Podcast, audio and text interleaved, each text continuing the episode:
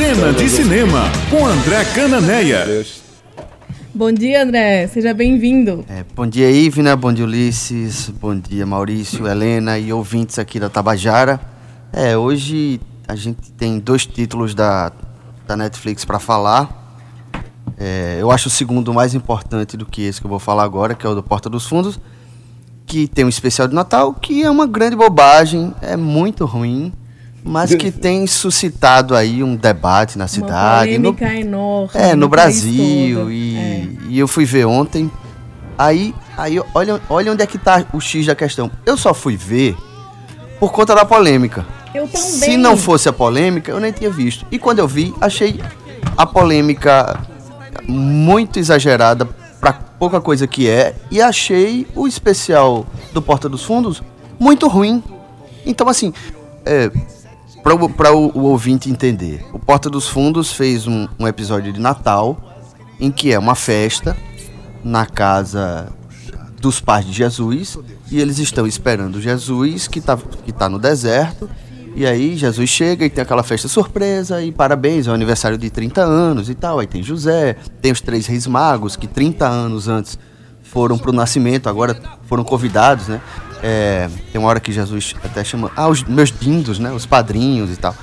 É, e aí qual é, enfim, vamos chamar de sacada do Porta dos Fundos? Eles, eles trazem a situação para hoje.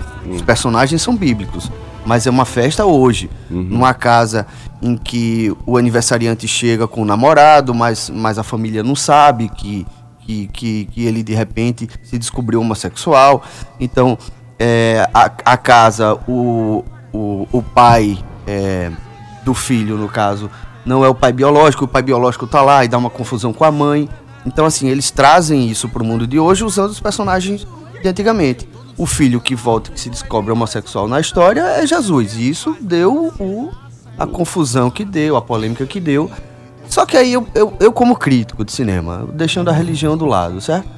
É, o Porta dos Fundos não mexe comigo, não mexe com minha religiosidade.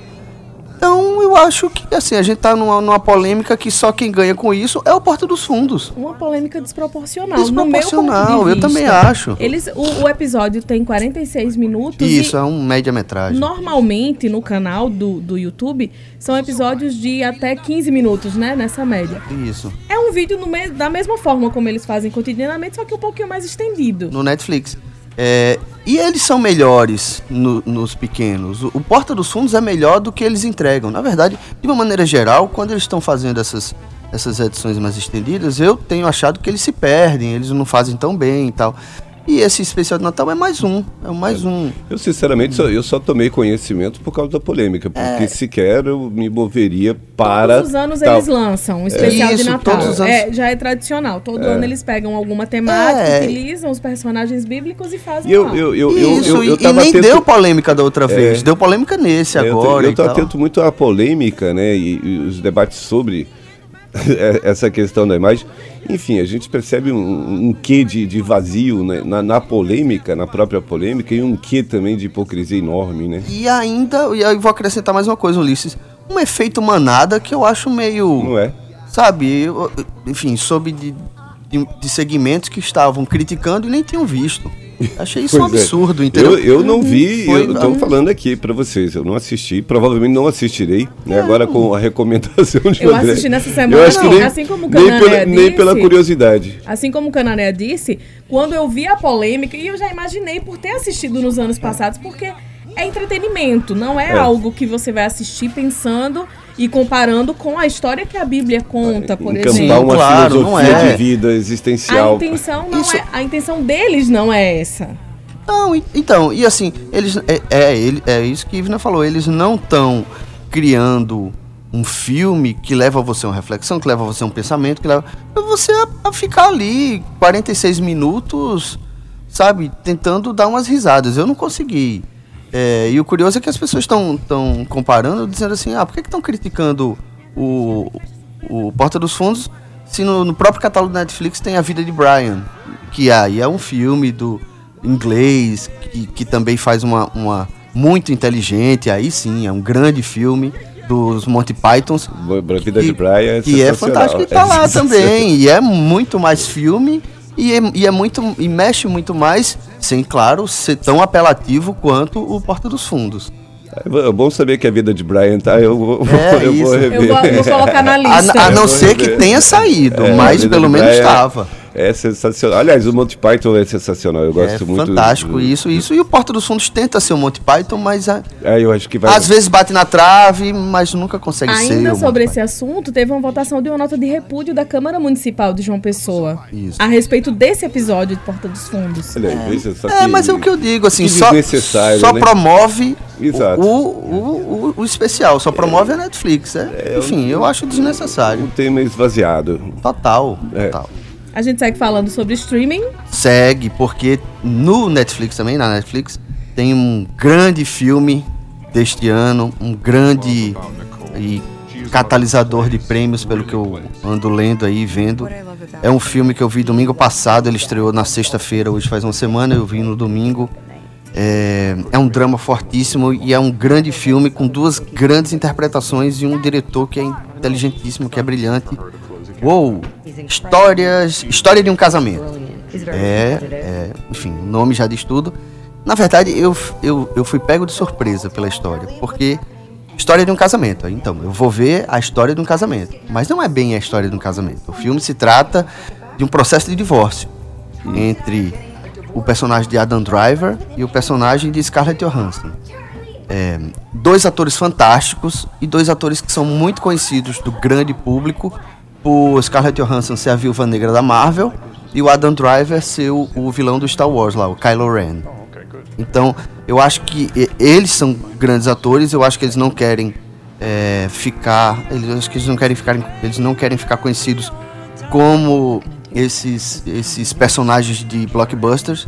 E aí encontraram no filme do Noah Bambá, né, que é o diretor de Lula e a Baleia, é o diretor de Francis Ha, ele é muito conhecido por Francis Ha, Merovi- Merovitz, que é um filme que tem no Netflix também.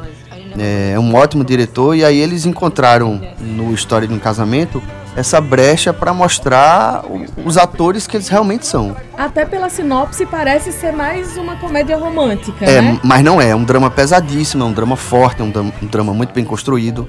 É, eu ouvi alguém dizer que era um casal em crise e tal, que, que se divorcia, não. Eles, eles já, já não é mais um casal em crise, eles estão naquela fase em que é o divórcio. Então, ela quer ir para Los Angeles, ele quer ficar em Nova York, ele é um diretor de teatro, é, muito reconhecido, capa da Times. Ela é uma atriz em ascensão que quer ter brilho próprio e não consegue por conta dele, né, que ofusca. Então, assim, a partir desse desentendimento, eles vão para um, pra uma separação e no, no, no vértice dessa separação aí eles têm um filho que tem mais ou menos oito anos e tal. E, e essa guarda é, é disputada pelos dois. E, e aí entram dois coadjuvantes maravilhosos, que são os advogados, né? Maravilhosos no sentido de que bem colocados, né? Personagens bem colocados. E, e é um filme que, de fato, assim, é sensorial, é um filme que tem um texto muito bom, tem um, um texto que está sendo muito destacado, porque ele passa o, o filme inteiro é, nessa polarização, né? Ela se armando para a audiência do divórcio e ele tentando se armar também, né, à sombra dela, porque inicialmente ia ser uma coisa amigável e quando entram os advogados a coisa fica muito pesada, né? Eles ficam municiando para um tentar diminuir o outro e aí é aquela história eles ainda se gostam, mas os advogados estão estão botando essa pilha e aí é e aí isso isso vai criando o clima cada vez mais tenso. É, tem uma frase do personagem do, do Adam Driver que diz que um em determinado momento um, uma separação com filhos é um assassinato sem cadáver. Nossa, é, Muito eu, forte. é, eu tô, eu tô dando um exemplo do texto do Noam Babá, que é roteirista também. E tem uma outra parte do, do filme que ganhou página inteira no El País, foi um destaque, porque a Laura Dern, que é a advogada da, da personagem da Scarlett Johansson, elas estão ensaiando é, o depoimento dela na justiça, né? Na, na hora, na hora do, de assinar o divórcio. E em questão tá a guarda do filho. E aí a Scarlett Johansson disse: É, eu, eu tenho minhas falhas, eu bebo e eu às vezes bato nele, chamo ele com nomes que eu não vou dizer aqui em público e tal. E aí a Laura Dern disse: É, esse aqui é o problema da nossa tradição judaica cristã, né? A gente herdou isso de que mãe não pode ser assim, mãe tem que ser perfeita. Afinal, nossa matriz é a Virgem Maria, que é a mãe perfeita, que está lá o tempo inteiro, que está quando o, o, o, o, filho vai ser crucificado, ela está lá, e o pai nunca aparece. Então, no nosso, na, nossa, na nossa cultura, o pai pode ser responsável, o pai pode ser beberrão, o pai pode ser o que for, que aí a sociedade aceita, mas a mãe não. A mãe tem que ser perfeita. Que é bem a realidade, né? Isso, então, essa frase, esse momento, que eu chamo de um momento do Oscar, é aquele momento em que eu, a Laura Dern, eu, bem, eu acho que ela vai ser indicada, porque ela também está ótima, como coadjuvante. Acho que é aquele momento que o Oscar bota no telão um trecho do filme, e certamente é, será essa fala de Laura Dern, que é muito boa.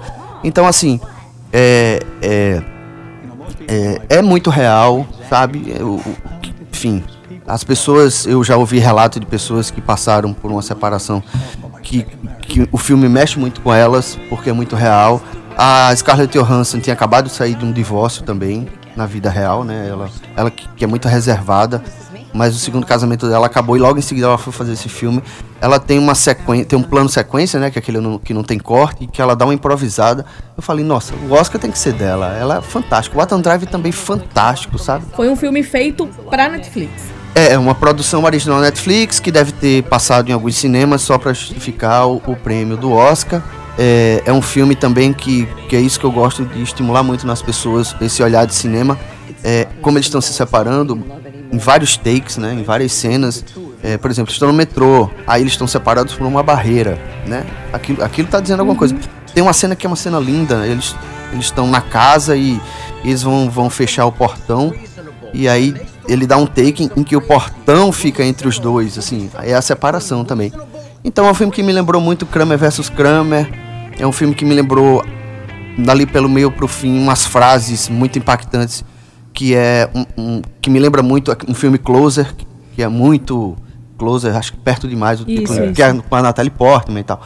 Que é um filme muito construído em, em boas frases, em grandes frases. Uhum. Então, é um, um, drama muito bem construído, é um drama muito forte, um drama muito verdadeiro, um drama muito sincero e com atuações assim soberbas. Eu recomendo demais História de um Casamento. Vou é fazer aí. uma pergunta de surpresa, sexta-feira 13, um filme no streaming para assistir hoje à noite. Eita, de terror então, né? De terror. Um filme de terror que tenha entrado agora, que tenha.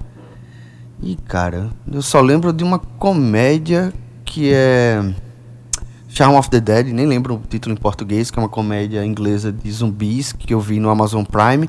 Mas, ó, pronto, lembrei agora. O Bebê de Rosemary é. no Amazon um Prime. É, clássico. é, porque tem muitos filmes de Roman Polanski lá, um deles é o Bebê de Rosemary e ele tá lá escondidinho no catálogo da Amazon Prime. Então digitem o bebê de Rosemary que vocês encontram para ver nessa para assombrar vocês nessa sexta-feira 13. Valeu, André Canané. Muito obrigada, Canané. Até a próxima sexta-feira.